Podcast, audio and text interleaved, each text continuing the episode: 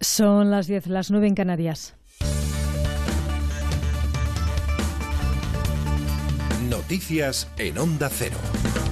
Muy buenas noches. Barcelona podría ser el destino del barco de la organización española Open Arms, que este sábado ha rescatado a 60 personas cerca de las costas de Libia. Iban a la deriva a bordo de una barca neumática. Entre ellas hay cuatro menores de edad. Dos de ellos viajan solos.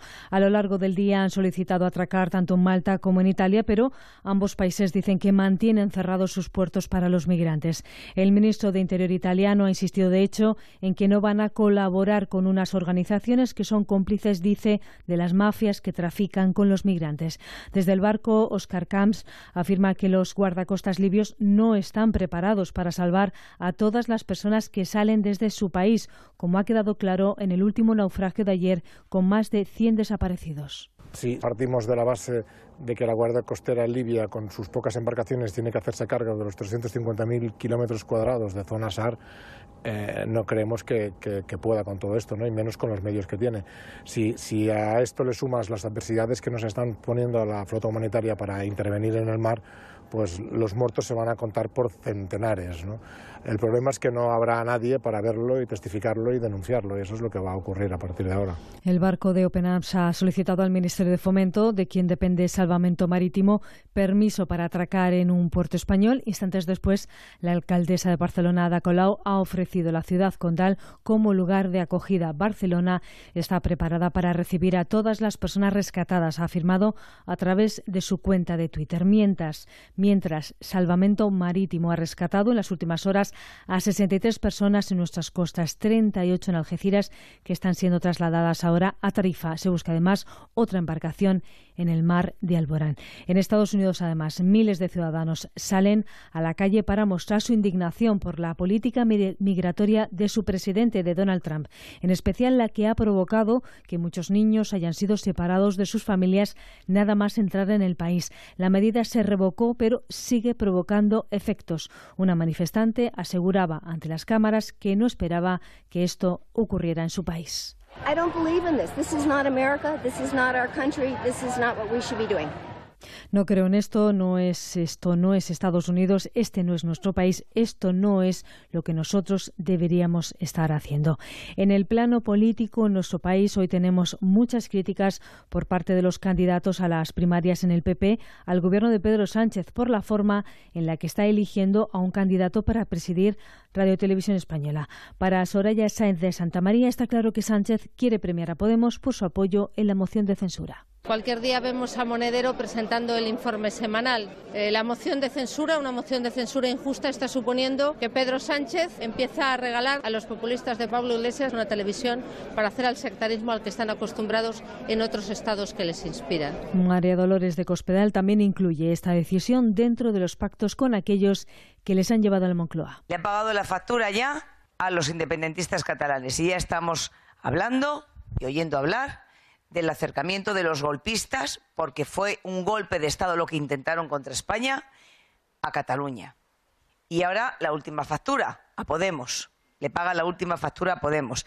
Y ahora resulta que Pedro Sánchez le regala televisión española, que es la televisión de todos los españoles, que se paga con nuestros impuestos, a Pablo Iglesias. Para Pablo Casado es evidente que aquellos que hablaban tanto de la libertad de expresión de Radio Televisión Española cuando estaban en la oposición han cambiado de opinión en cuanto han llegado al gobierno. En apenas unas semanas Pedro Sánchez ya ha dado la cara como Zapatero 2. Ya ha dejado claro que como no puede legislar porque sus eh, aliados son los independentistas, los batasunos y los podemitas, va a hacer una agenda de fractura social que hasta el propio Pablo Iglesias ha dicho ayer que es la que él estaría haciendo en España. Ayer vimos un ejemplo en los medios de comunicación. Muchos se quejaban de la pluralidad y lo primero que han hecho es entrar como elefante en cacharrería en el ente público. Y ojo, las lluvias en nuestro país, en Coruña, intentan recuperarse hasta ahora de la tromba de agua que ha caído esta tarde y que ha inundado varias calles de la ciudad donde ni siquiera se podía circular en coche. En las próximas horas van a continuar las lluvias en buena parte del país. Es todo. Se quedan en la compañía de Marcha con Javier Ruiz.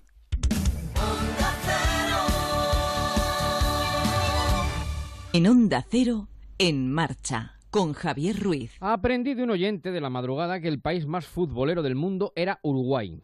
me llamó una noche al club de currantes de agosto y me lo soltó un año de mundial, no me acuerdo ya cuál, si fue el 10 o el 14. Y me lo explicó, claro. Uruguay es un país de poco más de 3 millones de habitantes, menos de la mitad que la comunidad de Madrid. Y tienen su haber dos mundiales, aunque ellos hablan de cuatro. De hecho, sobre su escudo lucen cuatro estrellas, y es que los Juegos Olímpicos anteriores al primer mundial, con selecciones absolutas, dos de ellos fueron suyos.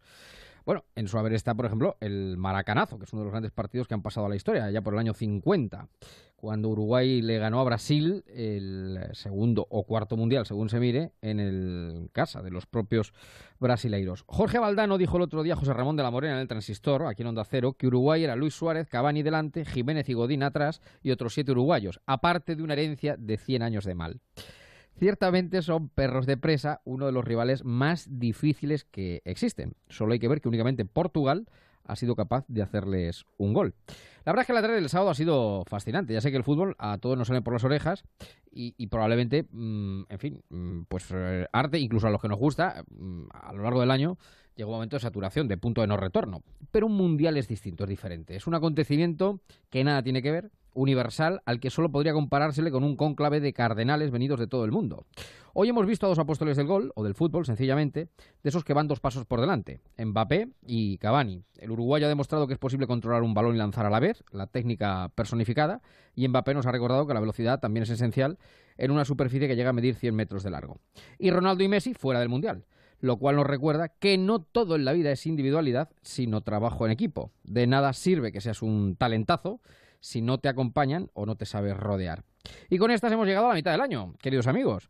Ya sabe que quizá a partir de mañana, 1 de julio, empiece usted a ganar dinero. 177 días se trabajan al año para pagar Hacienda, o sea que probablemente ni siquiera mañana empecemos a ganar dinero.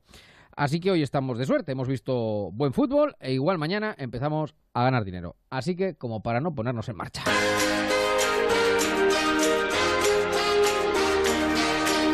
En marcha, Javier Ruiz.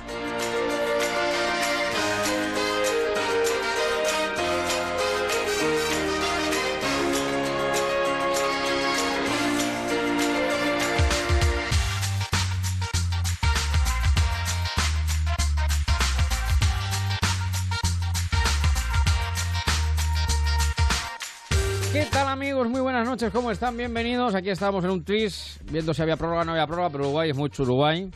Al Uruguay, Uruguay, yo me voy, voy. Eh, cantaba Marujita Díaz. Eh, ya sé que no es la banda sonora de nuestras vidas, a lo mejor, o no es lo que está sonando en Europa FM, pero es que eso es historia. Y también hay que contarlo. Eh, luego lo, lo escucharemos. el Uruguay, guay, yo me vengo, decía Marujita. Bueno, desde luego ha sido, han sido dos partidazos, los dos primeros partidos de octavo de final. El mundial es distinto, porque es verdad que el, fútbol, uno es futbolero, pero eh, es verdad que mm, eh, probablemente a lo largo de la temporada llega un punto seguro de saturación, de, no retorno. Pero un mundial es que es un acontecimiento universal, solamente los colores que hay, aunque no te guste el fútbol, sí que da igual, todos los colores que ves en el campo eh, se llena, se llena de croma el salón, es una maravilla. Y lo cierto es que ha sido una tarde, desde luego, de muchas emociones. Mañana juega España a las 4 contra Rusia. Por cierto, por cierto, por cierto, que ha reaparecido, luego lo comentaremos, ha reaparecido Al Gandur. Al Gandur, el último árbitro que pitó a España frente a un anfitrión. Aquel partido un sábado ocho y media de la mañana, yo creo que pocos días tengo más negros en mi recuerdo de, de, haber hecho un madrugón, haber hecho un esfuerzo para luego nada. O para luego nada, para pillarte un rebote del 3. Porque, bueno, pues este señor Algandur, que fue el árbitro que pitó el egipcio, Sinué, eh, todavía dice que no se equivocó. Que lo hizo estupendamente, que no saben que, porque, que no saben por qué en España le tenemos tirria a este. Eh, al Keops, y Micerino eh, juntos. Bueno, pues eh, hoy ha salido en el mundo.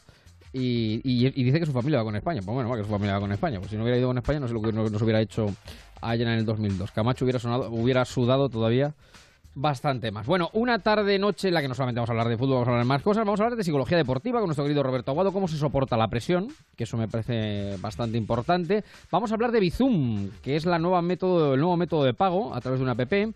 Y vamos a hablar de. Vamos a hablar de Estival, de Estival Cuenca. Vamos a hablar de los festivales que ya están en marcha por eh, lo ancho y largo de nuestra geografía que son muchos en verano, y con nuestro doctor en Bellas Artes, Marco Antonio de la Osa, nos vamos a ir pues al que él mismo organiza, que ya está en plena ebullición. Les recuerdo que tiene una, eh, un grupo de oyentes en Facebook, eh, el grupo de oyentes de En Marcha, y también un Twitter, arroba en guion bajo marcha, y nos pueden encontrar. Estamos en directo, son las 10 y 10, de las 9 y 10 en Canarias. Nos vamos a ir al Festival de Cuenca, donde dentro de poco canta el Canca. Volar, lo que se dice volar Volar, volar, volar, no vuelo. Volar, lo que se dice volar. Volar, volar, volar, no vuelo. Pero desde que cambié el palacio por el callejón, desde que rompí todas las hojas del guion. Si quieres buscarme, mira para el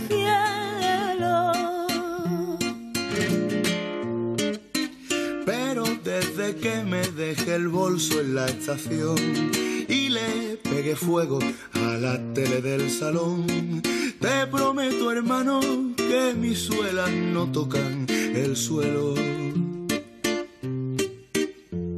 Solté todo lo que tenía y fui feliz. Solté las riendas y dejé pasar.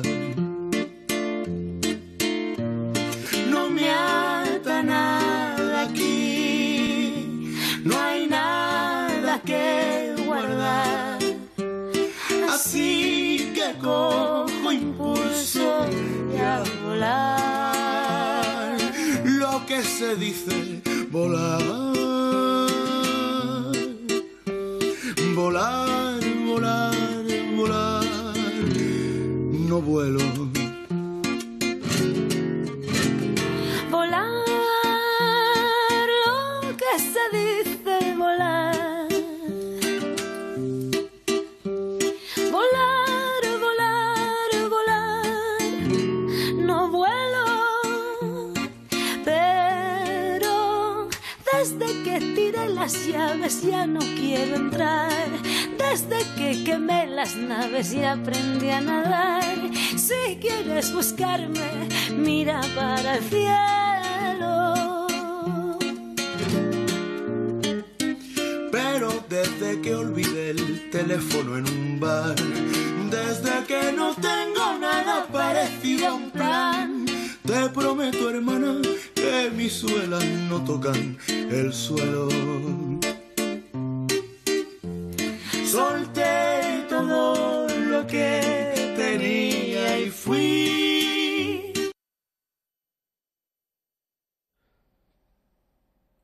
Así dejé pasar.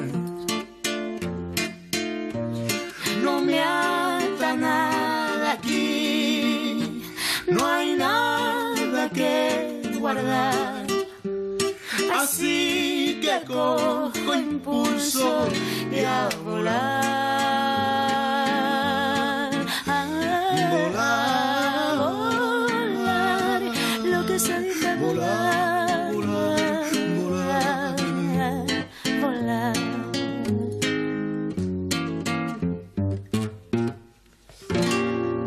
Canca. Pues el Canca va a estar en el Festival Cuenca. Marco Antonio de la Osa, ¿qué tal? Muy buenas noches. ¿Cómo Muy estamos? buenas noches, Javier. ¿Qué tal todo? ¿Cómo va todo? Que además le hemos sacado de un concierto porque ya el Festival Cuenca ha empezado, ¿no?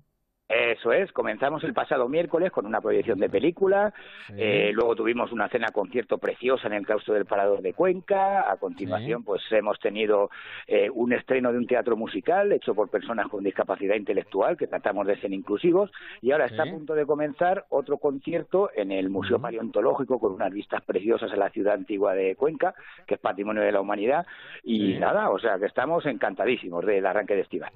Bueno, déjame que salude a Facebook Luna, que está en el Facebook. Dice, vamos, que empieza. Eh, Felipe también le veo. Dice, me gusta el fútbol, pero me gusta más en marcha. Y bueno, veo a Lola, David, Fidel, Rafael. Eh, Fátima, que están también en nuestro grupo del Facebook de En Marcha. Saben que es un grupo de oyentes en torno a este programa, por si nos quieren seguir a través de las redes sociales y arroba en guion bajo marcha. Bueno, Estival, ¿qué es Estival? Bueno, Marco Antonio Laosa, los oyentes en marcha, yo creo que lo conocen de sobra porque es nuestro doctor magíster en Bellas Artes, pero aparte es el alma mater del Estival, eh, le hemos quitado la F, eh, hay muchos festivales en España, pero solo un Estival que comienza ahora y que va a durar toda la semana que viene en Cuenca, Marco. Eso es, la idea nuestra comenzamos hace siete años y es situar los conciertos en lugares de gran belleza. Ya os comentaba que Cuenca es una ciudad monumental, eh, preciosa por, por todos los rincones y situamos los escenarios, como te comento, en sitios muy bonitos. Uno es el Parador de Cuenca con vistas a las casas colgadas, otro es el Museo Paleontológico, eh, también tenemos otros en la Plaza Mayor, Plaza de la Merced, o sea, aprovechar los múltiples rincones que tenemos para pues sacar el arte y la música a la calle y disfrutar con los cinco sentidos, que es el lema que tenemos este año. Efectivamente. Y por ejemplo, hemos dicho que viene el Canca, el que ya hemos escuchado con Rosalén. ¿Cuándo va el Canca? ¿Cuenca? ¿Cuándo estará? El Canca va a estar el lunes 2 de julio. Siempre intentamos traer eh, un grupo de aquí de Cuenca, ante Rafa Lázaro, que es un profe del conservatorio, pero con alma de cantautor, y tiene un proyecto ahí muy interesante, y después va el Canca en el espacio que dedicamos a la canción de autor. Intentamos hacer eh, como espacios a, músicas no comerciales y para un público, digamos, pues que pueda comer un pinchito también, una cerveza artesanal, agua, agua de por aquí de Cuenca, que son muy buenas, y disfrutar del atardecer y de la noche, que aquí hace fresquete, ¿eh? hay que venir con sí, eh, pues en la mejor compañía y con la mejor música. Bueno, y también, aparte del canca... Gastas mucho ringo rango para ser de una casa pobre. Gastas mucho ringo rango y yo solo me pregunto qué santo hace ese milagro ¿Cómo tienes tanta casta? Carmen París que yo creo que es la maestra de, la fusión, o una de ellas, hay mucha fusión, ¿no? Pero pasar la J por jazz es lo más, ya vamos. Sí, la verdad, la verdad es que ¿A quién se le hubiera ocurrido antes? la situamos en el espacio dedicado al folk y a las músicas de raíz entendida de manera muy amplia.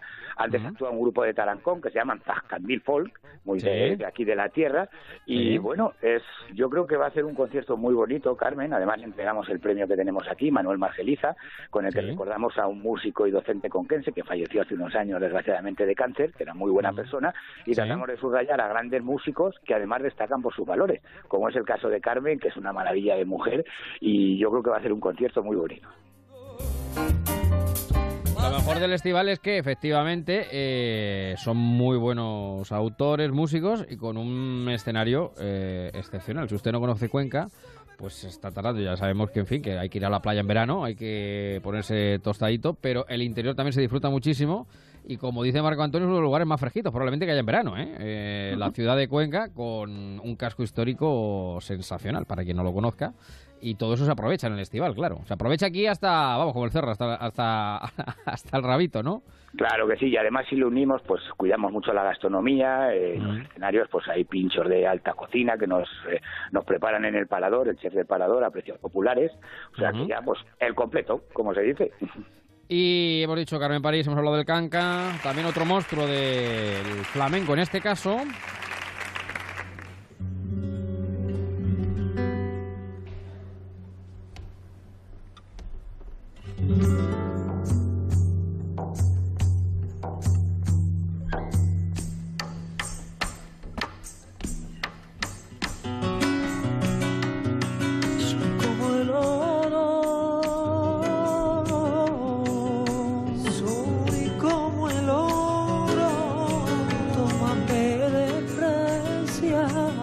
Es Arcángel, uno de los eh, mejores cantadores también que tenemos ahora en el panorama flamenco. Eso es, la verdad es que estamos muy contentos de contar con Arcángel, que como bien comentas, pues es una de las voces en el flamenco más destacadas de la actualidad, no solo nacional, sino internacionalmente, y lo tendremos en el Parador de Cuenca también. Antes un cuadro flamenco Made in Cuenca, con Virginia García Vicente, que también nos gusta, como te digo, siempre pues eh, dar un poquito de, espacio a los, a los músicos y artistas de aquí, luego pues atraer a cuantos más eh, agentes musicales y culturales de fuera, pues mejor, y con un nombre, pues cuanto más subrayado, mejor. Bueno, pues eh, eh, Arcángel, ¿qué día? Arcángel va a ser el eh, miércoles, creo que es 12, 4. Miércoles 4. correcto. Hemos dicho que el Canca el 2 y Carmen París, ¿qué día? Eh, Carmen París será el jueves 5. Digamos que cada día pues lo dedicamos a un estilo musical, por decirlo así. Hay gente que viene todos los días, pero intentamos atraer pues a públicos diversos que se puedan más o menos se puedan sentir atraídos por una, una propuesta u otra. ¿Qué edición hacemos ya del festival, Marco Antonio? es la séptima, la séptima edición, con un presupuesto muy reducido Sí, la verdad que sí. Un presupuesto bastante reducido en comparación con otros grandes festivales que oyes las cifras y bueno, Cuenca es una ciudad pequeñita y nosotros somos humildes, pero intentamos poco a poco asentarnos y oye, pues eh, a la gente, atraer a gente de fuera, a la gente de Cuenca que tenga unas propuestas lo más interesantes posible y darnos a conocer en la medida de nuestras posibilidades. Bueno, y por el festival ha pasado, han pasado ya grandísimas voces, ¿eh? O sea que, eh, en el panorama flamenco me acuerdo de Rocío... Rocío Márquez, que es una... Márquez, por ejemplo, que es una... De canta ahora, a ver si viene pronto de nuevo, porque de verdad está haciendo cosas muy bonitas. Sí, señor, y otros muchos que ya han pasado y bueno, como bueno, con talento, trabajo, eh, también se consiguen logros y ahí está. Y quien conozca a Marco Antonio, que los oyentes de este programa luego lo conocen, saben que el gusto que tiene no es que sea exquisito, es que matrícula de honor, está por encima, con lo cual eh, todo aquello que prepara no deja ningún detalle, ningún cabo sin atar y desde luego la combinación al final es maravillosa. Así que si tienen abiertos estos días de julio, tan maravillosos, inacabables, que son los más días, los más largos eh, de todo el año, pues pásense por Cuenca, disfruten del estival y de la buena música. Mi querido Marco Antonio, te dejo que te he sacado el concierto, que empezabais ahora. ¿Qué empezáis ahora? ¿Qué empezáis ahora? Ahora justito, te estábamos esperando para la llamada y ahora mismo ya están presentando el concierto y arrancamos. O sea que va muy bien. muy bien. Eso es un grupo entre Irán y Austria, se llaman Goldman y Mahan, que también intentamos atraer gente de, fuera de nuestras fronteras con propuestas muy en este caso con música del mundo, o sea que esperemos que el público disfrute mucho. Pues cuídate mucho, Marco Antonio, y feliz festival 2018. Un abrazo. Gracias.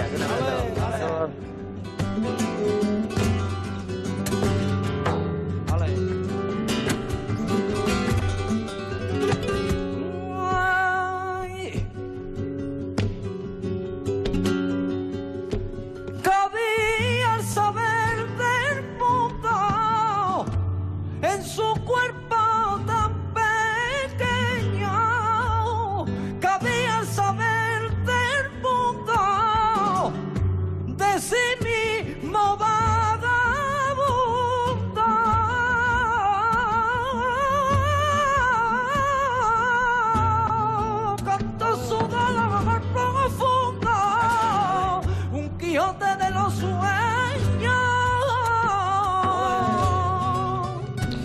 Bueno, y vamos saludando a Arancha también en el Facebook. Los que no salimos te saludan, dice Fátima de la Torre. Nosotros saludamos también. David dice, Rosa, te lo dije, 2205. Aquí estamos, efectivamente.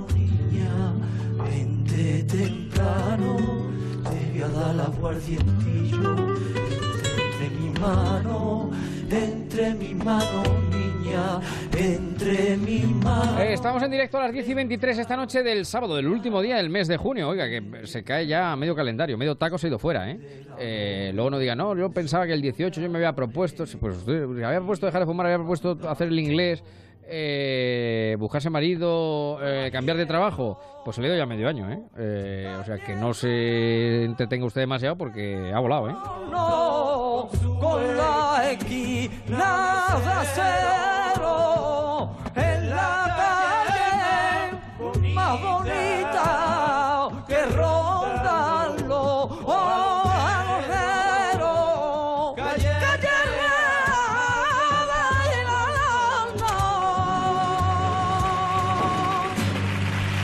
Arcángel, que va a estar en el Festival de Cuenca. Sony 24, las 10, un segundito. En marcha. Onda Cero.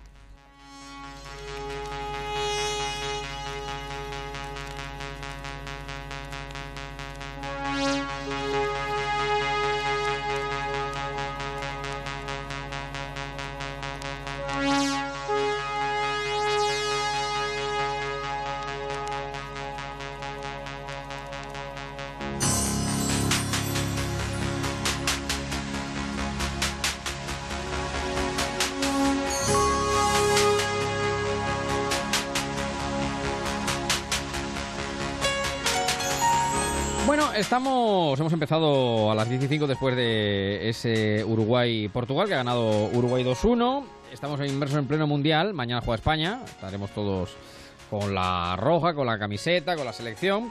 Y la verdad es que, mm, bueno, al hilo de, todo esto que mm, aquí todos opinamos de fútbol, hablamos. Eh, estos días que si dejé así, dejé a no, dejé al banquillo, que qué hace jugando uno piensa, ¿y, qué pensará De Gea? Claro, ¿Y, qué pensará él? Eh, pues claro, si me ponen, porque me ponen, y si no me ponen, porque no me ponen. Y si me ponen y paro, bien, y si no paro, eh, bueno, claro, ¿cómo aguanta un eh, profesional del deporte la presión? Porque, claro, simplemente, Messi mismamente, pasado de héroe a villano, o el propio De Gea como eh, me viene ahora mismo a, la cabeza, o Higuita en su momento, ¿no? En Colombia, pero bueno, en fin, y tantos y tantos que pasan del cielo al infierno en cero coma. Bueno, pues como tenemos nuestro psicólogo de guardia, nuestro querido Roberto Aguado Alquite, con él vamos a hablar de ello. ¿Qué tal, Roberto? Buenas noches. Muy buenas noches, Javi. ¿Cómo estás?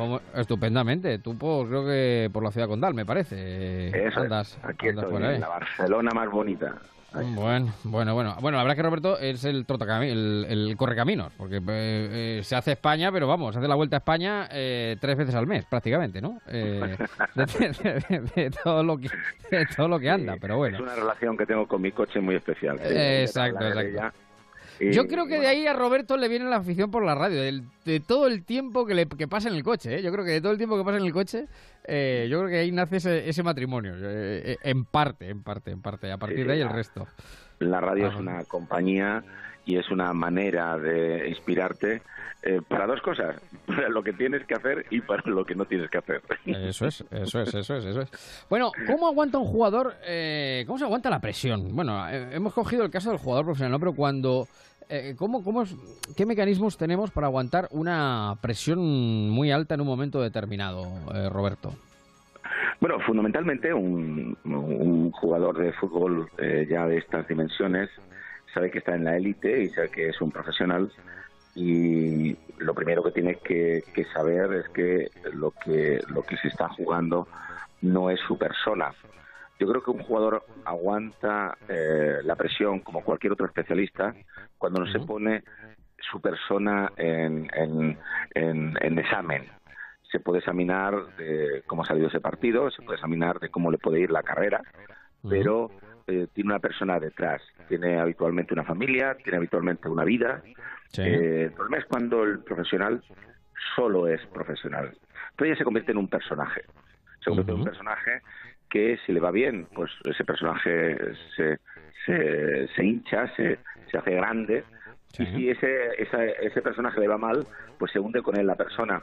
Por eso podemos ver cosas como hemos visto con Maradona, ¿no? Eh, sí, bueno, tremendo, tremendo, tremendo, claro. Pero ahora, una persona que, que no deja de, de, ser el personaje, como personaje fue uno de los mejores, no va a ser muy difícil superarle, pero sin embargo, como persona, pues nos damos cuenta que, está muy fuera de, lugar. Por lo tanto, Egea será capaz de sobrepasar eh, este, este infierno que está pasando, o cualquier otro deportista, cuando en el momento de, de la acción, en el momento del juego, está en juego tan solo en lo que es su actividad profesional y sabe diferenciarla, la actividad profesional, de lo que es la persona.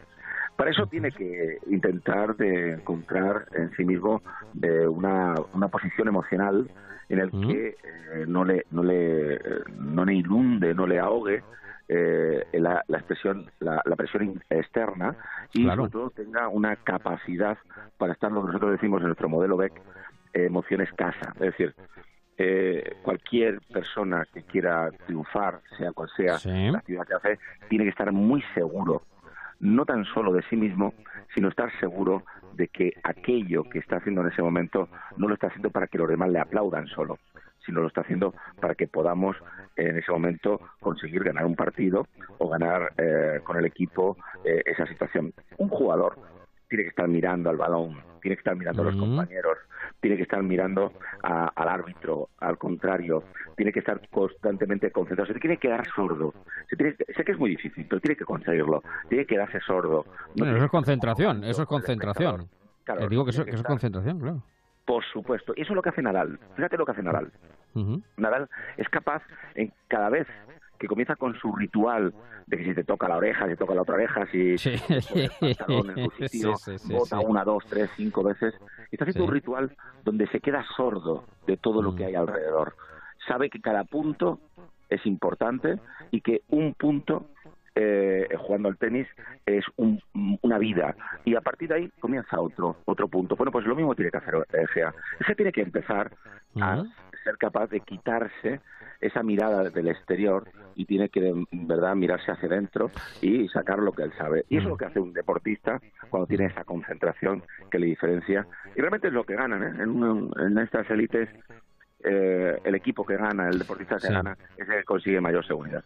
Oye, hay una cosa que me llama mucho la atención y que lo veo además por algunos ejemplos, algún próximo, eh, cada vez más, bueno, que esto a lo mejor hemos, dice, bueno, Ruiz has descubierto, eh, no sé, la piedra filosofal, pero eh, algo de lo que yo creía, pero ellos se van dando cuenta en, la psicología es importante en toda la vida, por supuesto, para todos, porque estamos hablando de presión en el ámbito de la élite, eh, pero todos tenemos presión en nuestro trabajo.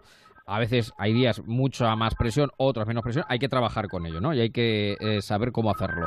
Pero me llama la atención que en el nivel máximo de élite profesional, en el ámbito deportivo, cada vez son más los profesionales que trabajan directamente ya la psicología, porque claro, ahí es donde está el matiz, donde está el detalle, es decir, la condición física, la preparación, el esfuerzo, el talento se presuponen. Es en ese matiz psicológico donde probablemente resida la clave eh, o esté la delgada divisoria entre el éxito o el fracaso. Claro, si, si un deportista eh, no está emocionalmente en emociones adecuadas para, para la situación que está viviendo en ese partido, en ese juego, eh, su talento va a reducirse muchísimo. Eh, hay que tener una suficiente curiosidad para, para adelantarte a, las situaciones del juego. Eh, en el fútbol, sobre todo, es muy importante la anticipación. Estar leyendo hacia dónde va a ir la pelota, cómo va a votar. La persona que tiene la mente en la curiosidad y que no tiene la mente en el miedo, eh, tú, fíjate, un jugador en miedo, que es lo que puede pasar ahora con Egea. Sí, sí, claro, claro, claro. O un jugador que esté en, rechazando a los compañeros, esté en asco con los compañeros, o esté triste porque, porque no le está saliendo bien las cosas. Ese jugador tiene un cerebro que no es capaz de tener esa décima de segundo de anticipación. Si embargo, la curiosidad te da esa anticipación. La curiosidad es como si te, te, permite imaginarte dónde va a ir la, pelota. Cuando, cuando un jugador se tira en el aire y va a pegar una chilena, en ese momento ya se ha imaginado en su cabeza dónde está la pelota y dónde tiene que poner el cuerpo. Y lo hace de una forma totalmente inconsciente. Nadie piensa que se va a tirar de una manera u otra. Simplemente el cuerpo lo hace. Hace ese gesto porque ya lo tiene dibujado en la cabeza. A partir de ahí tiene que estar tranquilo, tiene que tener una paz interior. Esa es la admiración. Tiene que estar seguro tiene que tener control de la situación, tiene que saber que lo que está haciendo simplemente no tiene que pensarlo, sino tiene que hacerlo. Un pianista, si le dices dónde pone los dedos, se equivoca de nota. Pues un futbolista igual. Cuando piensa dónde va a tirar un balón, entonces en ese momento ya eh, se ha desconcentrado, ha perdido tiempo. Simplemente pone el pie, pone el cuerpo, pone la velocidad, pone, pone la fuerza y lleva el balón allí. Y por último, tiene que estar siempre sabiendo, y no se tiene que olvidar, que son gente que tiene mucha suerte cada día que se levanta hacen el juego que les gusta. No hay nadie que haga un trabajo como ese, tan sencillo, ganándose dineral, teniendo esa virtud de poder haber sacado adelante a su familia, no tan solo él mismo. Tiene que estar muy contento, tiene que estar muy agradecido, tiene que estar muy satisfecho. Y eso hace que si además te rodeas de tu bandera, te rodeas de, tu equipo, te rodeas de tus compañeros, eso crea una energía alrededor que al otro le produce miedo y, te produce que eres más alto, más, más seguro, más, más eficaz. Esas son emociones casa, curiosidad, admiración, seguridad y alegría. Ay, ay, ay, eso, que lo has mentado antes de pasada, lo de las emociones casa, y recuerda, curiosidad, admiración, seguridad y alegría. Esas son las... Eh, las emociones casas, efectivamente. Bueno, pues esperemos que los jugadores mañana, los 11, salgan en, emoción casa y efectivamente nos hagan llenos de miedo, nos hagan llenos de, nos hagan tristes, nos salgan pavorosos o, en otro tipo de, de, admiración, eh, perdón, en otro tipo de emoción, como puede ser el pánico, que no, que no, que no conduce a nada en una situación de, de, ese, de ese tipo. Pues la psicología deportiva, que es también un ámbito importantísimo y cada vez más, insisto, con detalles de matiz, pero que muchas veces, y lo comentaba Roberto, ¿no? En el caso de Nadal, ¿no? Te, te hace pues aumentar concentración y, por supuesto, alcanzar la meta, que es lo que se, eh, lo que se interesa. El arte, el arte más importante que mañana puede tener un futbolista para ganar un partido es conseguir que eh, los contrarios le admiren. Cuando un contrario te admira, siempre corre un poquito más mm, despacio que tú. Así es, pues vamos a ver si los rusos corren un poquito más despacio que nosotros. Querido Roberto, un placer como siempre hablar contigo, cuídate mucho. Un abrazo. Javier, un abrazo. Un saludo, gracias Roberto, nuestro psicólogo de guardia. En marcha, en Onda Cero.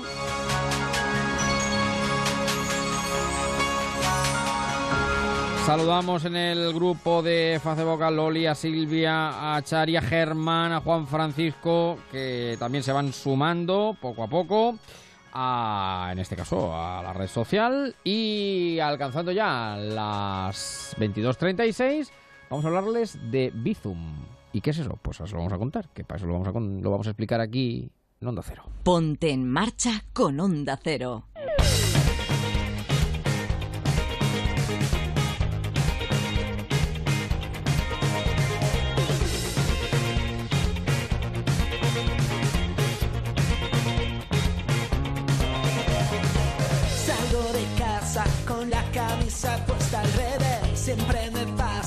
Sai, no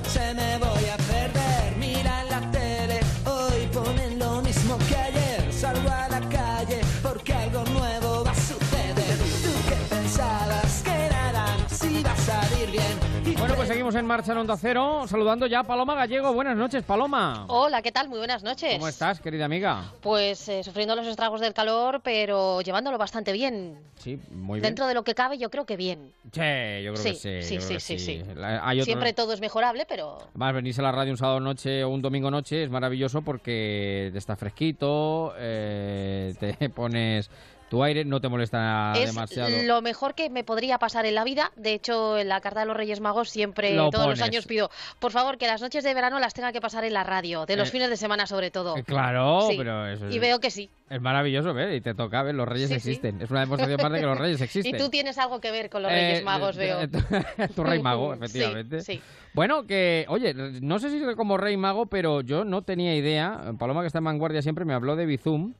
Y, hombre, si no Rey Mago, algo para facilitar lo de el pago cuando llega la dolorosa, cuando llega la cuenta, por ejemplo, o cuando eh, uno tiene que eh, pagar algo con el móvil es algo que ayuda bastante.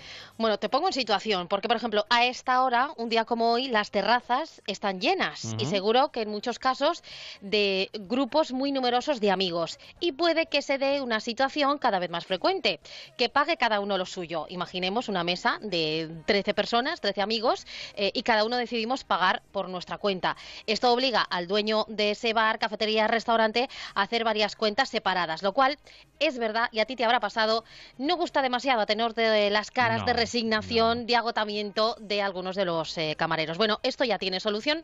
Se trata de Bizum, como decías, es una forma rápida de enviar y recibir dinero con el móvil sin tener, ojo, que aquí está la novedad, de dar el número de cuenta bancaria. Cada vez lo vemos más y parece que es el futuro, porque se suele decir que si llevas móvil, llevas dinero, vamos a llevar cada vez menos dinero en efectivo y más en nuestra tarjeta y a partir de ahora a través del teléfono móvil. He puesto el ejemplo de eh, una por ejemplo, de amigos, pero hay otras muchas cuestiones que se pueden resolver con este sistema. Y eso quiere decir que entonces, que aún no llevando cash, que suele decir, ¿no? Que también es, aún no llevando efectivo, eh, no hace falta ya ni llevar tarjeta con el móvil. No, no, con el móvil porque el dinero pasa de cuenta a cuenta en el momento.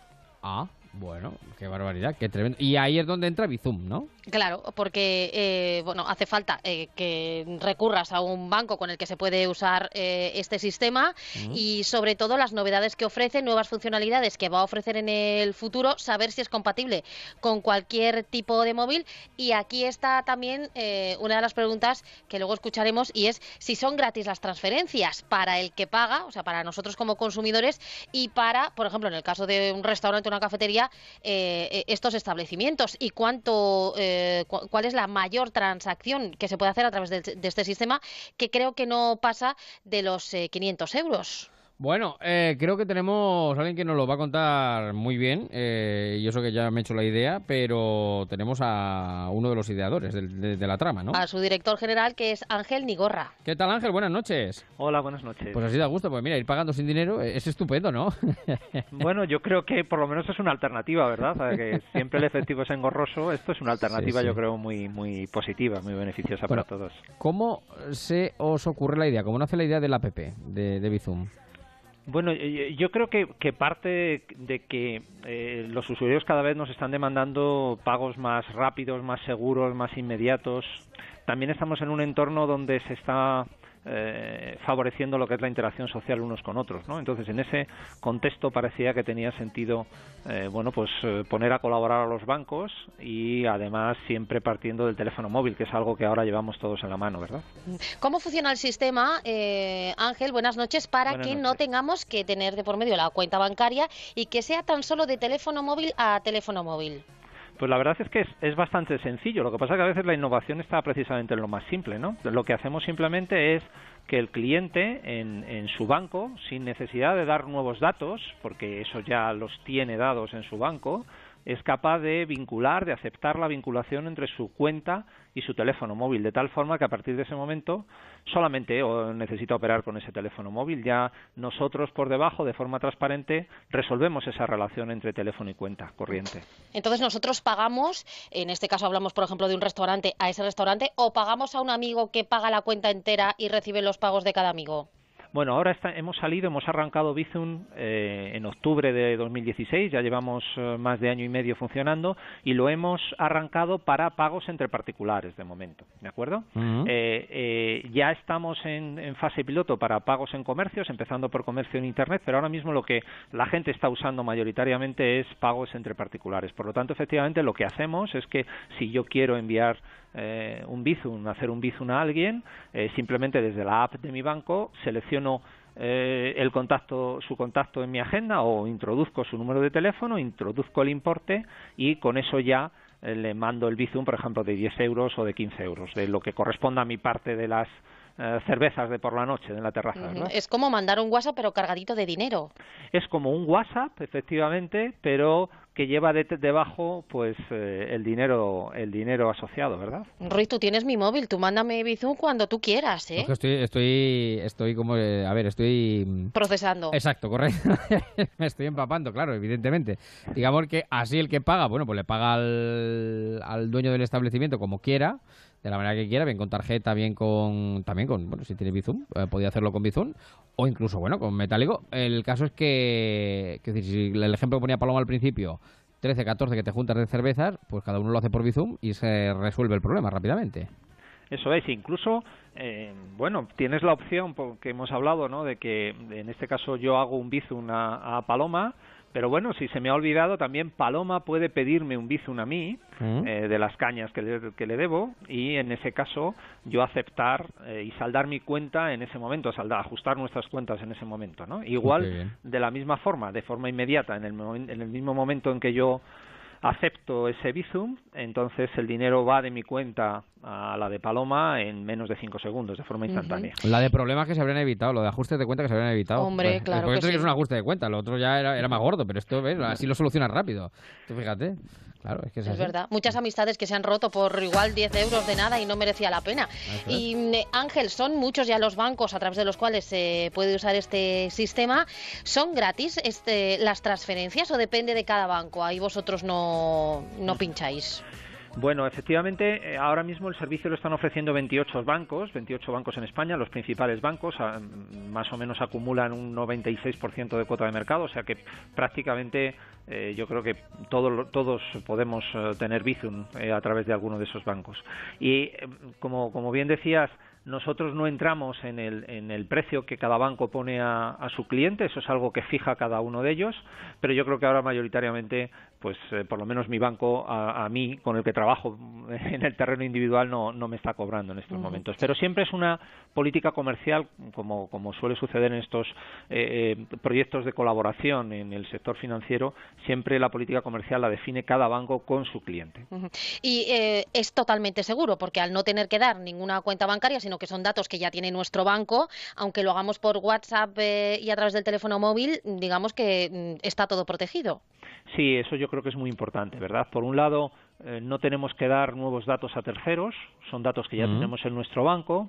Y segundo, tanto para eh, hacer un Bizum como para aceptar eh, una solicitud de un Bizum, siempre tenemos, vamos a usar, nuestro banco nos va a requerir los eh, mismos factores y elementos de seguridad que tenemos, pues, por ejemplo, para acceder a nuestra banca por Internet, etcétera, ¿no? Y bueno, todos sabemos que probablemente la banca es la que está sometida a mayor a un mayor nivel de tanto de regulación como de protección de datos como de estándares de seguridad, ¿no?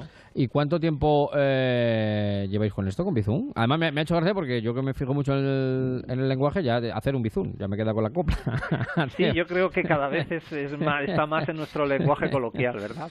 pues arrancamos Bizum en octubre de 2016. ¿eh? Llevamos, por lo tanto, pues eh, prácticamente un año y nueve meses, ¿no? Y la verdad es que estamos muy contentos. En este tiempo tenemos ya un millón seiscientos mil usuarios mm. y estamos haciendo aproximadamente estamos procesando un millón de Bizums al mes y con crecimientos intermensuales. Un millón de Bizums al mes. sí, con crecimientos intermensuales en torno al 20%, con lo cual eh, es verdad que es una demanda que había que crear. Todos estamos acostumbrados a cuando tenemos que ajustar la cuenta, esas cuentas, echar mano de la cartera. Ahora hay que echar mano del teléfono. Bueno, eh, pero si en mitad de una conversación estamos echando mano del teléfono, que eso, por cierto, tampoco está bien, ya lo hemos hablado aquí muchas veces, pero, eh, en fin, hoy que el, el, móvil es la prolongación, es el sexto dedo de la mano, ¿no? Una prolongación de la mano, pues mucho más cómodo. Y mucho Ojo, que antes se decía, voy al baño justo cuando iban a traer la cuenta, o me he dejado la cartera, o tengo que ir al cajero, que nadie diga, me he quedado sin batería. No es excusa, porque en cuanto lo cargues, eh, haces el Bizum y punto. no hay excusa que valga. Ángel, mm, ¿qué tipo de público utiliza este sistema? Estamos hablando de un público más joven o está la comodidad, eh, seguridad, como nos estás contando, que, ya lo utiliza, digamos, un espectro de, público más amplio? Bueno, pues la verdad es que eh, siempre uno piensa en estas cosas del móvil y lo asocia a, los clientes, a los usuarios más jóvenes. En nuestro caso, el espectro es mucho más amplio. De hecho, eh, el, grueso de nuestros usuarios eh, se sitúa entre 25 y 55 años. Ahí está el 75% de usuarios. Luego también tenemos por debajo de 25 y por encima de 55. Pero como, ves, como veis, es un espectro muy amplio. Eh, tenemos otra referencia y es que, bueno, aunque, aunque tenemos ese nivel de usuarios, siempre estamos intentando explorar nuevas formas de llegar a nuevos usuarios, de identificar nuevos casos de uso. Hemos hecho, hemos arrancado ahora una experiencia en, en Churriana, un, distrito de Málaga donde hace 20 años también se fueron pioneros a la hora de, probar el euro.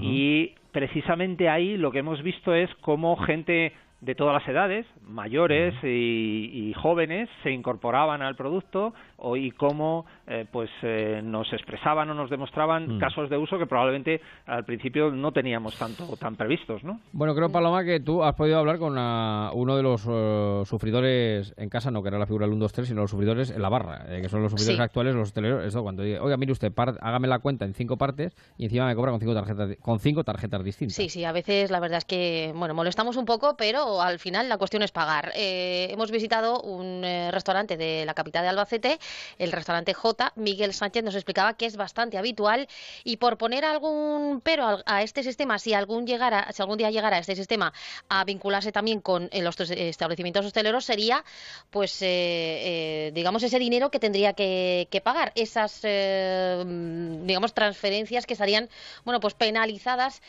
por, por los bancos, así lo explicaba. Sí, cada vez es más frecuente que la gente pague sus propias consumiciones. Se suele tardar más, se suele tardar más sobre todo si no hay previo aviso. Si hay un previo aviso, pues lógicamente nosotros las vamos fraccionando por números y luego pues también es muy rápido. Gente joven, todo el mundo no, no estamos acostumbrados a todo eso. Tiene sus ventajas y sus inconvenientes. Eh, bueno, como inconvenientes, todo lo que sea pago de comisiones pues es, eh, es una desventaja para los hosteleros. Es mucho más rápido porque entre ellos eh, se ponen de acuerdo, pero luego pues me imagino que irá en, decremento de puestos de trabajo, me imagino. A nosotros para el buen desarrollo de nuestra actividad sería sería una maravilla que se pagase con tarjeta o por medio del móvil, siempre y cuando no hubiese comisiones, claro. Bueno, a ellos les vendría muy bien, no tiene por qué destruir ningún puesto de trabajo, Mm. es más cómodo que, que otra cosa y ya se andará cuando se pueda utilizar, como nos decías Ángel, en eh, otro tipo de establecimientos como tiendas, comercios o restaurantes, ¿no? Eso es. Hombre, yo quiero quiero defender que que independiente de- independientemente de que haya o no una comisión, esa comisión eh, yo creo que siempre suele ser más rentable que que el manejo del efectivo, que al final tiene muchísimos costes of- eh, ocultos, tanto de eh, eh, tiempo perdido, de vueltas, de p- pérdidas, de robos, etcétera. Entonces siempre creo que el servicio eh, en un en un mercado tan competitivo como el nuestro, el servicio siempre tiene un coste eh, adecua un, un precio adecuado al coste, ¿no? Y de momento solo se puede hacer con cuentas asociadas, eh, con cuentas españolas, ¿no? No con cuentas que tengamos en el extranjero. No, de momento efectivamente, eh, para, para ser usuario de Bizum lo único que tenemos que tener es un móvil, cualquier móvil, y eh, una cuenta en un banco español de momento. Hay otros eh, mm, servicios eh, más o menos incipientes en otros países de Europa y es posible que en el futuro pues se plantee esa interconexión, esa interoperatividad. Eso suele ser habitual en pagos, ¿no? Empezar desarrollando algo domésticamente y luego en lo- eh, a nivel nacional y luego eh, profundizar en la, en la interconexión. Bueno, pues nos quedamos Y con la última duda, Sí. porque ¿te acuerdas, Ruiz, de la última vez que fuimos a cenar tú y yo, que me dejaste de ver la cena? La cena esa que se te encaprichó con las ostras y los percebes y todas estas cosas. Entonces, eh, si tuviese que hacerme un bizum, Ángel, ¿cuál es el máximo importe que me podría mandar Javier Ruiz? Que espero que, que, es- que esté dentro de lo que te gastaste. Yo, yo creo que sí, vamos, A no ver. sé, debería No, ser. es que es gastoso, es gastoso. Que no caben tantos Bueno. números en mi móvil. Claro. No caben. Revienta, Eh, explota. Arrancamos, arrancamos con un máximo de por operación, un, un mínimo de 0,5 euros y un máximo de 500 euros, pero eh, yo creo que después del año de rodaje acabamos de, suma- de subir ese máximo a 1.000 euros, o sea que yo Sí. creo que, Pues que hay estamos. espacio para la cena, Sí, ¿de acuerdo? sí, sí, sí. ¿Eh? Eh, Porque bueno, yo creo que los usuarios eh, lo demandaban en esos nuevos casos de uso que van a- que van apareciendo, entonces bueno, pues ajustamos eh, eso a, a lo que nos estaban hablando los usuarios. Bueno. No obstante, también los bancos pueden poner por debajo de esos 1.000 euros sus, sus propios límites en función de los tipos de cliente, pero eh, globalmente estamos hablando de ese límite. Bueno, la cena se nos fue de manos y cobran 3.000 euros, pues no cabía. que se ponía a pedir, claro, se ponía a pedir Ahora ya cuando ya mejora, como ya efectivamente vamos subiendo el bizum, pues entonces ya entonces ya ajustaremos las cuentas, como decía antes mi querido Bueno, Ángel. que estamos hablando de cenas y demás, pero hay otras muchas actividades Eso que es. podemos resolver con este sistema. Claro. Naturalmente. Bueno, pues eh, enhorabuena Ángel, ¿eh? porque es un puntazo, sin duda alguna. Eh. La aplicación que resuelve eh, efectivamente eh, estos problemas. ¿Y esto es tan fácil hablando. como acudir al banco y solicitarlo? ¿O cómo nos bajamos este sistema? Bueno, la verdad es que en Churriana nos decían una, una frase que es eh, eh, ya tienes Bizum, porque en general todos tenemos Bizum en la si tenemos una la aplicación de nuestro banco, es decir, probablemente si, si tenemos la aplicación de, de nuestro banco en el móvil para mirar nuestras cuentas, etcétera, ahí está Bizum. Es cuestión de buscarla en el menú y eh, activarla y en ese momento activar esa vinculación entre cuenta y teléfono. Pues nada, pagar con Bizum. Querido Ángel, cuídate mucho, un abrazo enorme. Igualmente, muchas gracias. Un saludo. Bueno, Buenas ya. Hasta luego. Ya cuando me entere cómo funciona la aplicación, ya saltamos cuentas tú y yo. No, no, ponte a ello ya. No, o sea, bueno, Te pues- doy de plazo este, este mes. Este de verano, julio. este verano, este verano, este verano, que este verano.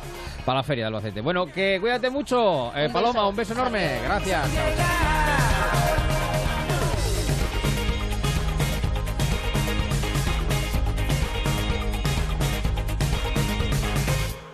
Ponte en marcha con Onda Cero y Javier Ruiz.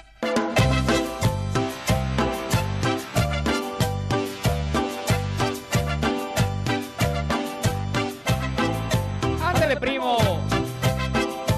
Agárrese, chica. Y a bailar. En siete minutos habremos llegado a las 11, las 10 en Canarias. Este que tratamos. Este sábado bailar hasta morir. Aquí en Marcha en Onda Cero. Este sábado no dejes de asistir. Repartiendo juego como en el Mundial. A la derecha, a la izquierda, al centro, para adentro. Donde yo voy a ir.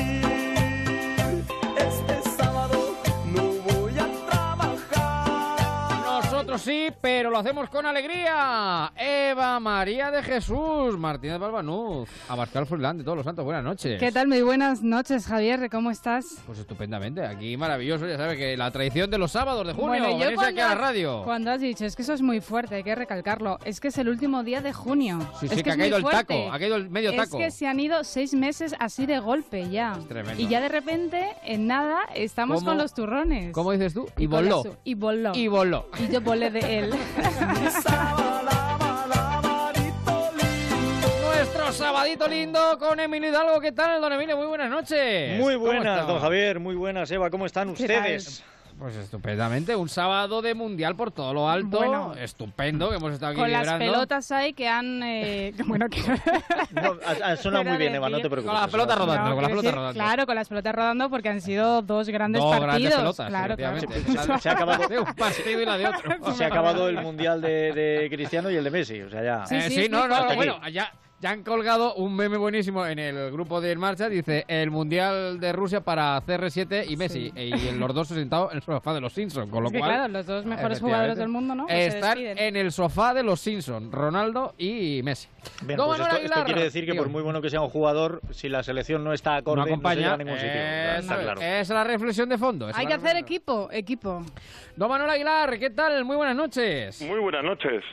¿Ha visto usted el Mundial? ¿Le ha dado tiempo esta tarde o no? Estoy viendo, estoy viendo los cuartos. Lo que pasa es que donde ustedes ven que han pasado seis meses. Los cuartos... Eso los no- cu- suena a las uvas. Eso a las uvas. Donde ustedes ven los octavos, yo Sí. veo que nos quedan 48 horas para cumplir con Hacienda. Sí, sí, sí. Lo he dicho al principio, ¿eh? Lo he dicho al principio. A partir de mañana pasado... Bueno, es verdad. bueno, Pasado a el último día. Efectivamente, va a presentar la declaración. Y creo que en el... Curiosamente, sabe usted Sí. que el 27 de junio, que fue hace unos días, Sí. se llama el día fiscal. Claro, porque es el día al cual, a partir del cual empiezas a ganar dinero. Justo. Hasta el 27 de junio trabajamos para pagar eh, Hacienda. los despipotes. Exacto, exacto, exacto. Muchas Ya a partir... cosas necesarias, pero también Sí. algún despipote. Bueno, pues Yo- eso yo es creo el que ya- 27 de junio. A partir Sí, del sí. 28, que fue hace un par de días, hace exactamente tres días, pues ya empezamos a ganar para nosotros. Así O sea, la segunda parte del año, eh, Manolo, ya nos podemos relajar un poquito, ¿no? Sí, sí, porque ya es para nosotros. Ah, mira, Pero vamos, le digo una cosa. Al ritmo al que va Pedro Sánchez subiendo... eh, yo creo que va a llegar Noviembre. el día fiscal el 26 de diciembre. Noviembre. sí, porque ya está, como dice Rodríguez Bron, que hace mucha gracia el green green, ya están los impuestos verdes al, al hidrocarburo. Bueno, bueno, bueno, bueno, bueno, en fin, esto es terrible, tremendo. Bueno, que eh, ¿ha visto entonces algún partido Aguilar o no ha visto Sí, ninguno? sí, lo he visto todo. He visto el pedazo de partido de esta, de esta tarde, que la Sí. verdad que hasta el minuto 60 ha Mm. estado en todo lo alto, y después la tensión del Uruguay con la lesión de Cavani, además. Al Uruguay, ay, yo no voy, voy porque temo naufragar. ¿Ustedes se acuerdan de esta canción? Del Uruguay. No, solo tú. Esta la cantaba Marujita Díaz. Esta la cantaba Marujita Díaz. Es de Eh, tu época. Marujita eh, Díaz eh, tampoco se acordaba ya de la canción. Oiga, pero es que Uruguay es una de las mejores selecciones que hay, ¿eh? Sí, con Eh, 5 millones de habitantes, ¿eh? Claro, también Sí, tengo que decir que eso Tres, cuando tres, gana es muy fácil decirlo, ¿eh? No, pero es que- claro, ha No, no, ganado, ha una- eliminado Eva, a Portugal y ahora. Uruguay es muy buena, no, ¿no? Uruguay es una de las históricas. Históricas, Ya, eso claro, es verdad, claro. pero claro, no me negaréis que era más favorita Portugal que Uruguay, o estoy yo loca. No, no, no te creas, no te creas, no te Ah, creas, vale. no te creas, no te creas. Oye, no miren en Google. ¿Cuándo ¿Qué ganó dice? Uruguay mundiales? En el 50 fue el maracanazo y en el... ah, 14 años antes, creo. En el 36 Eh, fue. No, en el, en, el, en el 30 fue el suyo. El 30 y el 50 también, ¿no? El 30 en Uruguay y el 50 en Brasil.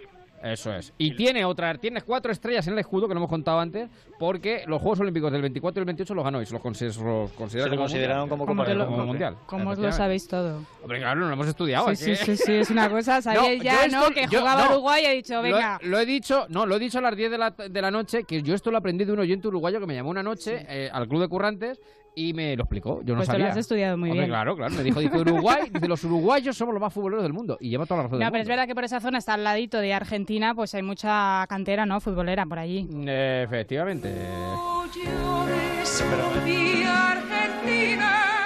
Este boludo.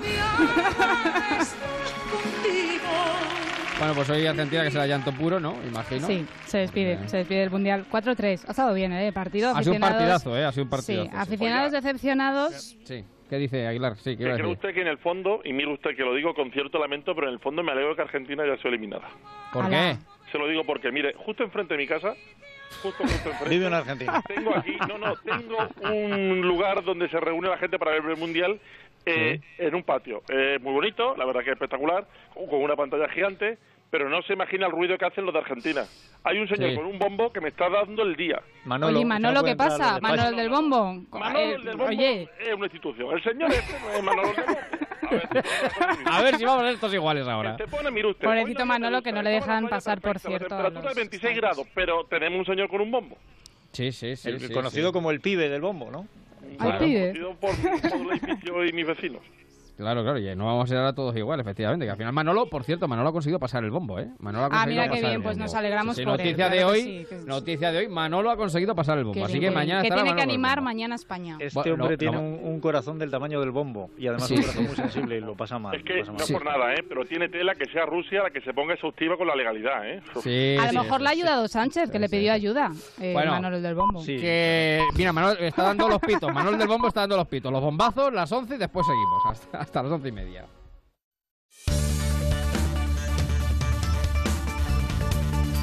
Noticias en Onda Cero. Muy buenas noches. El Gobierno ha autorizado al buque en Open Arms de la ONG española proactiva Open Arms a des- desembarcar en Barcelona a los 59 inmigrantes rescatados esta mañana a la deriva en el Mediterráneo a 33 millas náuticas de Libia. Es un caso normal, es un barco de una ONG española que ha rescatado personas necesitadas en el mar y ha pedido autorización a las autoridades portuarias de España, según han confirmado fuentes gubernamentales. El Open Arms ha solicitado permiso a salvamento marítimo para desembarcar en algún puerto español después de haber anunciado las autoridades italianas su rechazo a recibir a estos migrantes, tal y como sucedió con el Aquarius en España. Además, Salvamento Marítimo ha rescatado este sábado a 53 personas que viajaban a bordo de una patera y que van a ser trasladadas al puerto de Almería, donde se espera que lleguen en torno a las 11 y 10 de esta misma noche. Continúa además la cuenta atrás para conocer quién va a ser el nuevo presidente del PP tras la celebración de las primarias. Los candidatos están siendo entrevistados en la sexta noche donde han explicado cuál sería su primera medida. No han querido responder además a la pregunta de a qué otro candidato apoyarían y hay cuestiones en las que coinciden y otras en las que empiezan a confirmarse que hay distintos puntos de vista. Para el candidato José Manuel García Margallo está claro que aquellos que han traído al PP a esta situación en clara referencia al resto de candidatos no pueden ser los mismos que saquen al partido de esta encrucijada y la situación dice que es. Es un- una competición de ideas, una confrontación de programas, una propuesta de soluciones. No, esto no es un concurso de Miss América. Aquí lo que estamos eh, discutiendo es quién está en condiciones eh, de regenerar este partido. Si no se regenera este partido, el centro derecha lo regenerarán otros. Y quién tiene ideas para, para España. Realmente lo que me resulta difícil de entender es que las personas que han estado en el timón y nos han llevado a la situación en la que estamos puedan liderar un cambio de rumbo radical. Por su parte, María Dolores de Cospedal han respondido a las críticas vertidas por Pablo Casado, en las que aseguraba que se hacen llamadas a miembros del partido para que acudan o no acudan a determinados actos. La candidata popular no tiene constancia de esas llamadas y le dice a Casado que si la tiene, que lo denuncie. Yo no le he oído a nadie, excepto a este compañero, hablar de cosas semejantes. Lo que sí creo que si él eh, tiene noticias y datos de que esto está sucediendo, debe ponerlo en marcha del comité organizador del Congreso y plantear una denuncia en condiciones y también que se investigue y que eso se deje de producir. Absolutamente. Para José Ramón García, también candidato del PP, todas estas declaraciones no vienen más que a confirmar que el partido se está dividiendo y que él es el único capaz de unirlo. Declaraciones también en la sexta noche. Porque yo no voy a permitir lo que he estado oyendo ahí, que haya un Partido Popular que esté de rodillas en este momento de la historia de España. Porque soy el único que puede reunir a los demás y se está viendo cómo están agrediéndose ya distintas candidaturas y porque lleva un proceso y un proyecto de renovación de verdad bien detallado y que los demás ha hecho que los demás candidatos empiecen a hablar de renovación, de recuperar al afiliado y de reunir al Partido Popular. El presidente de Esquerra, Oriol Junqueras, ha reivindicado hoy a su partido como clave para lograr la República Catalana y ha afirmado que Esquerra tuvo que cargar con todo el trabajo y la responsabilidad a la espalda de, de Julio para salvar el 1 de octubre. Lo ha dicho a través de una carta desde la cárcel de Estremera, en Madrid, que ha leído el diputado de Esquerra en el Congreso, Gabriel Rufián, en la Conferencia Nacional del Partido que se celebra en Hospitalet de Llobregat. Onda Cero Barcelona, Xabe Bello. Tras un intenso debate entre la militancia esquerra define su nuevo rumbo sin descartar la vía unilateral y avisando que llevarán a cabo la desobediencia civil cuando sea necesario. Sin embargo, su presidente Oriol Junqueras, a través de una carta, ha advertido que hay que huir de los discursos excluyentes, de las proclamas vacías, porque a su juicio son el camino más rápido para volver al autonomismo. Junqueras pide una etapa de más eficacia y de menos ruido, en la que se debe ampliar la base del independentismo a través de las políticas sociales, pero tratando también de contentar a los convencidos lo ha explicado Marta Vilalta, la portavoz del partido. A través de un escenario de negociaciones a través de un escenario de negociaciones con el Estado y con mediación internacional y esto lo lograremos gracias a la acumulación de fuerzas, a ser más y poniendo en práctica otra vez cuando haga falta la desobediencia civil. No renunciamos a ninguna vía democrática y pacífica. La nueva estrategia de Esquerra pasa pues por tejer complicidades y acercarse al votante del PSC y de los comunes. Es todo, se quedan en la compañía de Marcha con Javier Ruiz.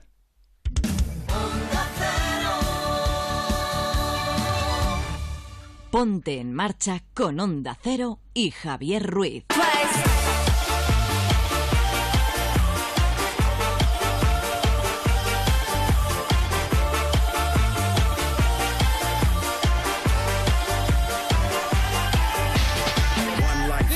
Minutos, pasan de las 11 a las 10 en Canarias y media arranca el transistor y mientras tanto pues aquí estamos con Aguilar, con Hidalgo, eh, Marín está llorando con Argentina y Evita que está también con nosotros. Oye, qué musicote, ¿eh? La canción oficial del Eh, Mundial. Una pasada, efectivamente, sí señor, es tremendo.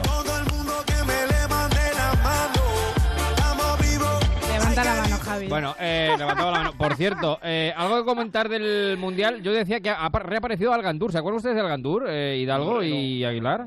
El árbitro del España-Corea. El árbitro del España-Corea. Se nos, está olvidando, se nos está olvidando una estrella, porque hemos hablado de Argentina, pero claro, no hemos felicitado a Francia y es que Argentina no ha podido con la gran estrella, el jugador francés Mbappé, ¿no? Mbappé, se dice Mbappé, así, Mbappé, muy sí, bien. es, Mbappé que ha metido dos goles. Eso es. Y eso es lo que han destacado todos los digitales. Por Sí, ejemplo, les sí, digo sí. algún ejemplo. El país mm, Mbappé despide a Messi, el mundo, Mbappé ilumina al mundo y deja a Messi sin mundial. ABC, el 10 es Mbappé, la razón, Mbappé.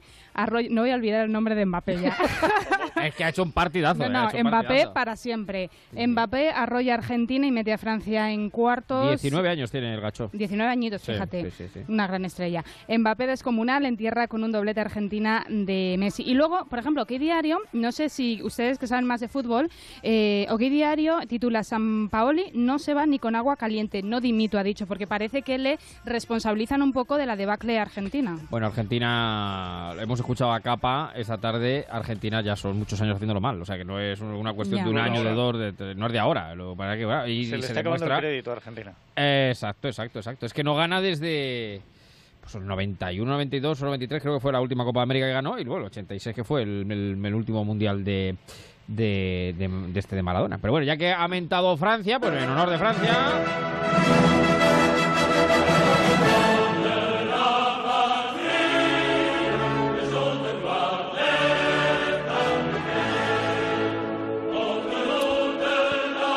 Que decía yo que ha aparecido al Gandur y que lo ha localizado el mundo, lo, sa- lo lleva hoy el mundo y dice que todavía no sabe por qué, que no se equivocó, que lo hizo bien. A- ahora ya es comprensible porque debe de tener eh, 70 años y Sí. no sea capaz de ver la repetición. Pero aquello fue Claro. realmente escandaloso bajo Escandaloso, concepto. escandaloso, Si en escandaloso. aquella, si en aquella Sí. época hubiéramos tenido VAR, no solo había pagado la factura, le habían expropiado hasta la casa. Pues lo titula el mundo Emilio y dice que que el bar Que el bar no, dice el bar eh, dice del bar eh, al Gandur que, que hubiera que no hubiera servido para nada en ese momento y que la jugada hubiera sido exactamente la misma y también dice para los que siguen hablando de robo que Pero se la lo preguntan sido la misma, eso es cierto. Lo que no hubiera sido lo mismo es lo que debería haber él. Bueno, eso es verdad, la jugada es tal cual. Pero dice que el resultado hubiera- hubiese sido el mismo y para los que hablan de robo todavía dice que ese no es su problema, que el, en cualquier caso el problema Ah, es bien. que dice que es robo. Pero, oye, no os metáis tanto con Algandur porque dice que toda su familia eh, apoya a España, Pues que él no mal. puede eh, claro, eh, no puede posicionarse porque es árbitro, pero que apoya a España, toda su familia. Mm. En fin, Oiga. bueno, dí- dígame. Eh, dígame, dígame.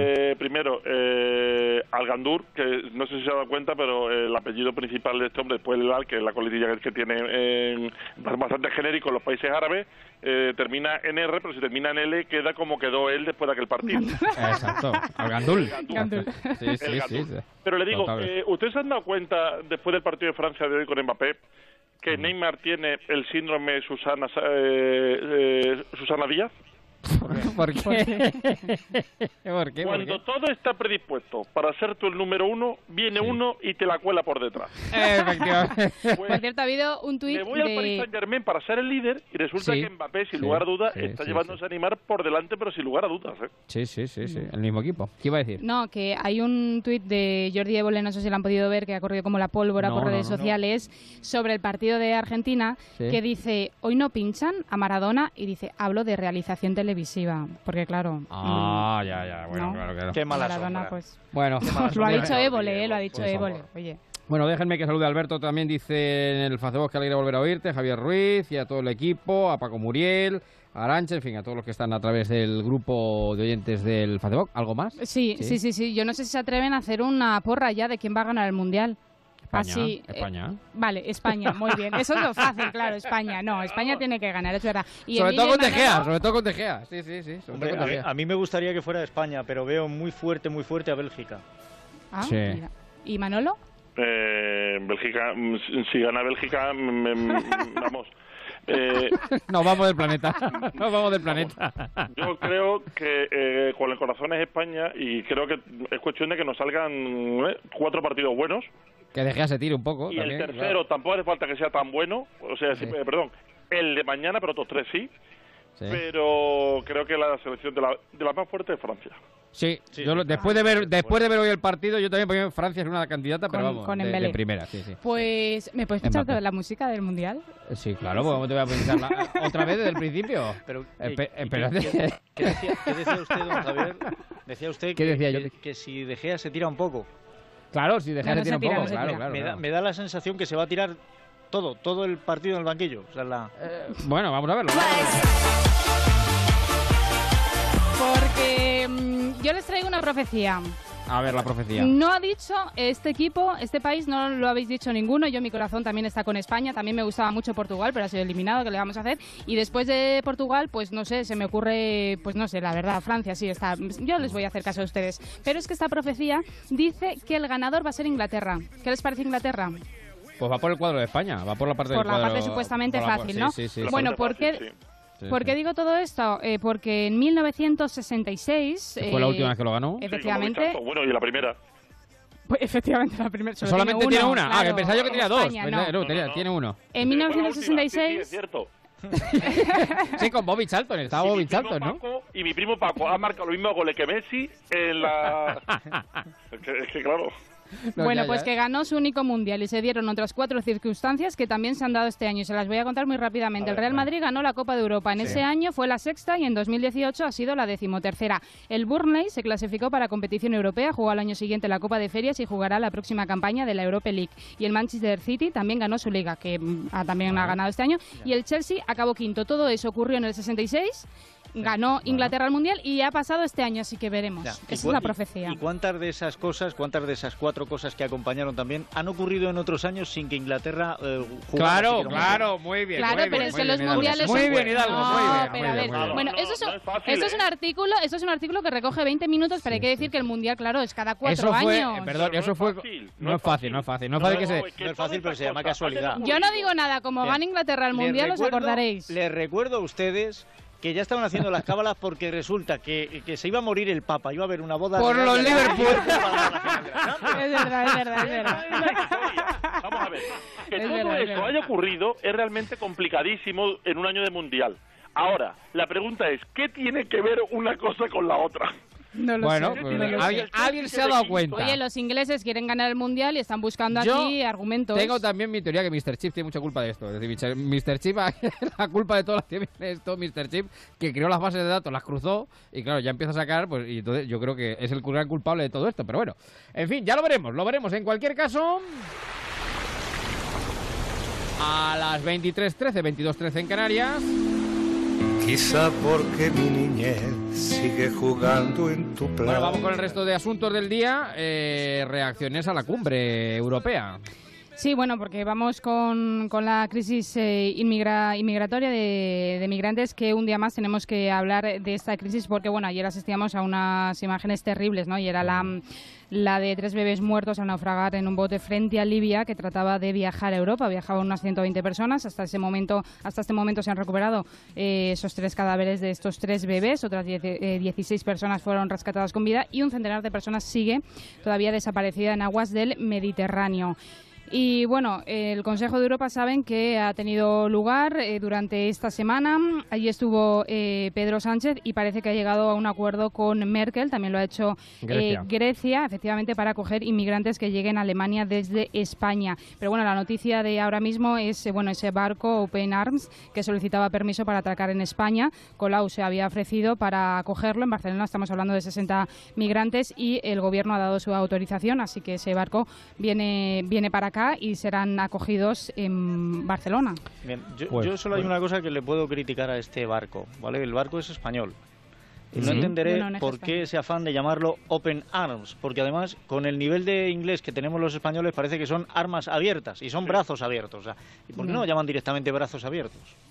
Bueno, es verdad, pero a lo mejor a nivel otra. internacional, ¿no? Pues es más... Ya, pero si es que eh, tú lo que estás haciendo es recoger a gente en el Mediterráneo que al final los llevas a Italia, que no te los admiten o los traes a España. O sea, tampoco te des tanto bombo internacional que al final No. terminan aquí. Oiga, Bueno, eh, dígame. me voy a meter en un charco, ¿eh? Y lo sé. Pero, no, no, es que eh, sé que es un charco. Pero mm, quisiera hacer una pequeña reflexión con esto. Mire, eh, no hay nadie, creo, que entienda que no hay que ayudar a una persona que se encuentra a la deriva en una barca. Y desde luego es dramático lo que ha pasado en Libia con los 13, eh, con los 13, con los 100, con los miles de personas, con las miles de personas que mueren en el Mediterráneo eh, mes tras mes permanentemente para buscar una vida mejor, personas que lo están pasando mal. Pero mire, como no seamos capaces entre todos, de verdad, de poner de alguna forma coto a esas mafias que se están Claro, claro, forrando, Claro. dejando a personas a la deriva en medio del Mediterráneo para que puedan alcanzar o no Europa, estaremos haciéndonos un flaco favor. Por supuesto, atender a las personas en la situación es prioritario, pero si no solucionamos el problema de las mafias, al final estamos dando dinero a ganar a quien está dejando a personas en medio del mar. Hay que atajar el problema de raíz, pero claro, mientras tanto también hay que darle solución ¿no? a, la, a la vida Sí. de las personas que se la juegan y como vemos pues se mueren en el agua directamente. Vamos a ver, eh, una cosa es darle solución y otra cosa es salvar las vidas, porque como dice don Manuel, no podemos dejar a nadie que se está ahogando que se ahogue. O sea, habrá que salvarle la vida. Pero darle solución a esto es actuar en los países de origen. Primero, para que uno no tenga que Claro, abandonar claro, su casa. Porque yo no creo que nadie nadie abandone su país, deje a su familia allí intentando buscar un futuro o perder la vida por el camino por capricho. O sea que vamos a ver si entre la sociedad internacional hacemos algo porque la gente pueda vivir en sus países tranquilamente y el que viaje lo haga por gusto. Claro, pero estamos hablando, Emilio, de unos países tan conflictivos, ¿no? De Ya, norte pero de África, si no de hacemos Libia, son nada, países muy conflictivos, claro, sí, si pero no hacemos es nada, verdad que hay que seguirán siendo trabajar conflictivos. en dos vías paralelas a nivel de en, eh, en Europa, eh, obvi- obviamente para controlar esos flujos migratorios, pero también los países de origen, claro. Bueno, eh, yo, solamente digo que aquí que esto no es nuevo. eh, cuando Marruecos quería a presionar, abría la mano. Abría la Eh, mano, cuando- claro. pero si es que esto se sabe ya, si es que esto Aquí ya se sabe. todos. Nos conocemos todos, ya somos muy viejos. Sony 17, las 11. praticamente il meglio di Santa Fe. Cierto, mando un saludito a Paloma que cumple hoy 55 años. Felicidades. Que luego diga Paco que no lo saludamos aquí por la radio, ¿eh? que cumple 55 añazos. Pues desde Paloma. aquí un saludo a Paloma. Así que. Oye, por cierto, que hemos hablado del Consejo de Europa. eh, no sé si han visto ese recibimiento entre Juncker, que es el eh, presidente de la Comisión Europea, o este- Juncker, este se mi chico, ¿no? Juncker. ¿Cómo Este es mi chico Este nuevo, mi le dice a Pedro nuevo. Sánchez. Oye, un poquito de seriedad, ¿no? no, no, no, eso está muy bien. No, eso está no, muy no, bien. eso vamos a ver. eh, viene, mm, ah, no sé si vieron la las imágenes de Macron cuando un niño le dijo, eh, Sí, oye, sí, ta- sí. mm, y le llamó la Le echó la atención? bronca, le echó la claro, bronca, claro, Hombre, sí. un Le poquito llamó- de le seriedad. llamó Manuel, ¿no? Le llamó Manuel o Manu, Eso, o le llamó así. Manu, Manu, algo así, efectivamente. Sí, Oye, sí. un poquito de seriedad, No, Juncker, pero que es bueno, el en presidente fin, de la Comisión eh, Europea. pero lo- lo del- este mi chico es muy de aquí. o sea que No, eso- este es mi chico, no dijo, este es el chico nuevo. Este es el chico nuevo. Bueno, que Que sí, es Pedro. el chico nuevo, pero un que poquito de Pedro por le ha dado a Pablo la televisión, ¿no? Ala. Pedro le ha dado a Pablo la tele. Empezamos ya con los regalos. Regalos para todos. Venga, vamos. A ver, se ha, se ha creado esta polémica, la polémica, porque es verdad que Radio Televisión no, no Española... lo han sí- entendido ustedes, ¿eh? No lo han entendido. No, no, yo, a, ver, a Pablo solo le da el mando. El, el mando de la tele, o sea, físicamente el mando de la tele, le he dicho Don. Pedro Sánchez, pero Eh, bueno, vamos a ver. Don Pedro, tengo una duda, porque últimamente no se quita la corbata morada. Eh, bueno, hay que hacer guiño. Y- Bueno, hay que y decir- si, y si me la aprieto más, voy a hacer más guiños todavía. Es decir, que hoy Eva ah, viene de morado también, ¿eh? O sea que pero no por todo nada, ¿eh? morado, No, ¿eh? no Todo por morado. nada, no, tarde, es que- ¿Quiere usted decir que viene tarde? Sí, no, yo nunca vengo tarde. De hecho, tarde. he ve- no, de hecho he venido Demorado, muy demorada, pronto. demorada. Siempre vengo muy pronto. Estoy aquí perenne en la radio todo el rato, todos los días. Bueno, que Pedro le ha dado a Pablo la tele. No, a ver, una pol- bueno, No. sí, no sé, a ver, No ¿qué es lo porque, lo- no porque el PNV no quiere, no por otra cosa. Pero Bueno, se lo ha que- ofrecido. Se lo ha ofrecido. Ahora, Sí, la Pablo polémica- Iglesias- Pablo Iglesias no ha engañado a nadie. Dijo Pablo Iglesias, no quiero que Televisión Española sea un arma del partido en el gobierno. Va a ser un arma del socio del partido del gobierno. Eso es. Eso es. Por Bueno, lo la cual, polémica- Pablo Iglesias. Eh, el, el- el que supuestamente iba a presidir Muy de forma visto. provisional eh, la, la corporación eh, de la televisión no pública iba a ser Andrés Gil, que es jefe de política del diario.es. El nuevo, eh, bueno, el presidente Pedro Sánchez parece que le dejó no esta elección a Pablo Iglesias después de muchos nombres, pues dieron con él y Pedro Sánchez lo aceptó. ¿Qué ha pasado? Que no ha sentado muy bien dentro de las filas eh, socialistas, dentro del gobierno, pues ese complejo que tiene ahora mismo Pablo Iglesias de ser el portavoz del gobierno, quiero decir, porque lo anunció él de una manera como si él perteneciera al gobierno cuando no pertenece al gobierno de Pedro Sánchez. Entonces ahí viene un poquito la polémica. ¿Y qué dice el diario.es? ¿no? Que es ¿Qué dice el donde- diario.es? Es donde trabaja Andrés Gil. Bueno, el PSOE pide a Podemos un nombre de, de dentro de Radio Televisión Española para desbloquear el candidato a la presidencia. Porque claro, eh, este nombre tiene que ser ratificado por las Cortes y se necesita el apoyo de otros grupos, como el PNV, que ya ha dicho que eh, votará en contra. Así que parece que se le complica un poco el Oiga, lo del asunto PNV es maravilloso, Sánchez. nunca cinco diputados dieron para tanto, ¿eh? Lo de este, lo de este país es la bomba, ¿eh? O sea, ha- aprobó unos presupuestos, quitó al gobierno al día siguiente y ahora va, va también a nombrar el a- también a nombrar al jefe de la, Ahora vete a la de la tele. El Ahora, gobierno- ahora la tele, el No, tractor. gobierno, el Ay- gobierno ha confirmado que está todo abierto. se, reí- se reía se reía Mariano de Aitor y su tractor y va a meter el tractor en el pirulí, ya lo verás. Oiga, yo va tengo dos meter niñas- Aitor tractor en el pirulí, dígame. Yo Aguilar, tengo dos niñas de 9 y 6 años y a mí me da igual Sí. que sea el director de la tele, pero clan que no lo toquen, ¿eh? Eso. No, no, el clan que no lo toquen, efectivamente. el clan, Bueno, de, to- de efectivamente. todas maneras, parece que los trabajadores de, de televisión española tampoco les gustaba la idea de Andrés Gil, ¿eh? No, es No, verdad. no, sí, no, estaban- aquí no... Es que al pero- final no se tiene en cuenta, yo también estoy de acuerdo con, yo creo que dentro de la de Radio Televisión Española seguro que hay, eh, bueno, bueno, seguro no, hay profesionales que se pueden hacer frente, ¿no? De esta gestión de manera provisional. Pero si es que, si es que en fin, el- es que a los profesionales hay que dejarlos trabajar, ¿eh? Claro, ¿Qué y definitiva. ¿Y por qué provisional? Y definitiva, definitiva. claro, claro. Y, y, eh, efectivamente, ahí está la BBC, ¿no? Yo, el modelo que siempre vamos a buscar Sí, la BBC. desde luego, Bueno, sí, sí, es un... Bueno, las Porque primarias que siguen... es que se dígame. critica al PP por eh, intervenir en la dirección de la televisión para poder para ponerse a gobernar y hacer exactamente lo mismo. Claro, Porque claro. eso Bueno. no es una crítica, eso es envidia. Claro, sí, sí, sí, Claro, sí. por no. eso, porque No, no, Bueno, hay que decir que de momento, Aguilar, de momento no se ha producido ese nombramiento y Pero ni Andrés Gil ni otro periodista, eh, bueno, no se ha puesto al frente y tampoco sabemos la gestión que ha hecho. Eso ya, lo- eso es verdad, pero tampoco podemos eh, analizar una gestión que no ha existido todavía. Pero la intención está. Bueno, La pero no ha habido ningún hecho. Bueno, pero la ¿no? intención está, que no lo han hecho porque no pueden. Eh, lo, lo que, lo, que, lo que digo, don Manuel, esto es quítate tú para ponerme yo, básicamente. Claro, Quítate tú para ponerme yo.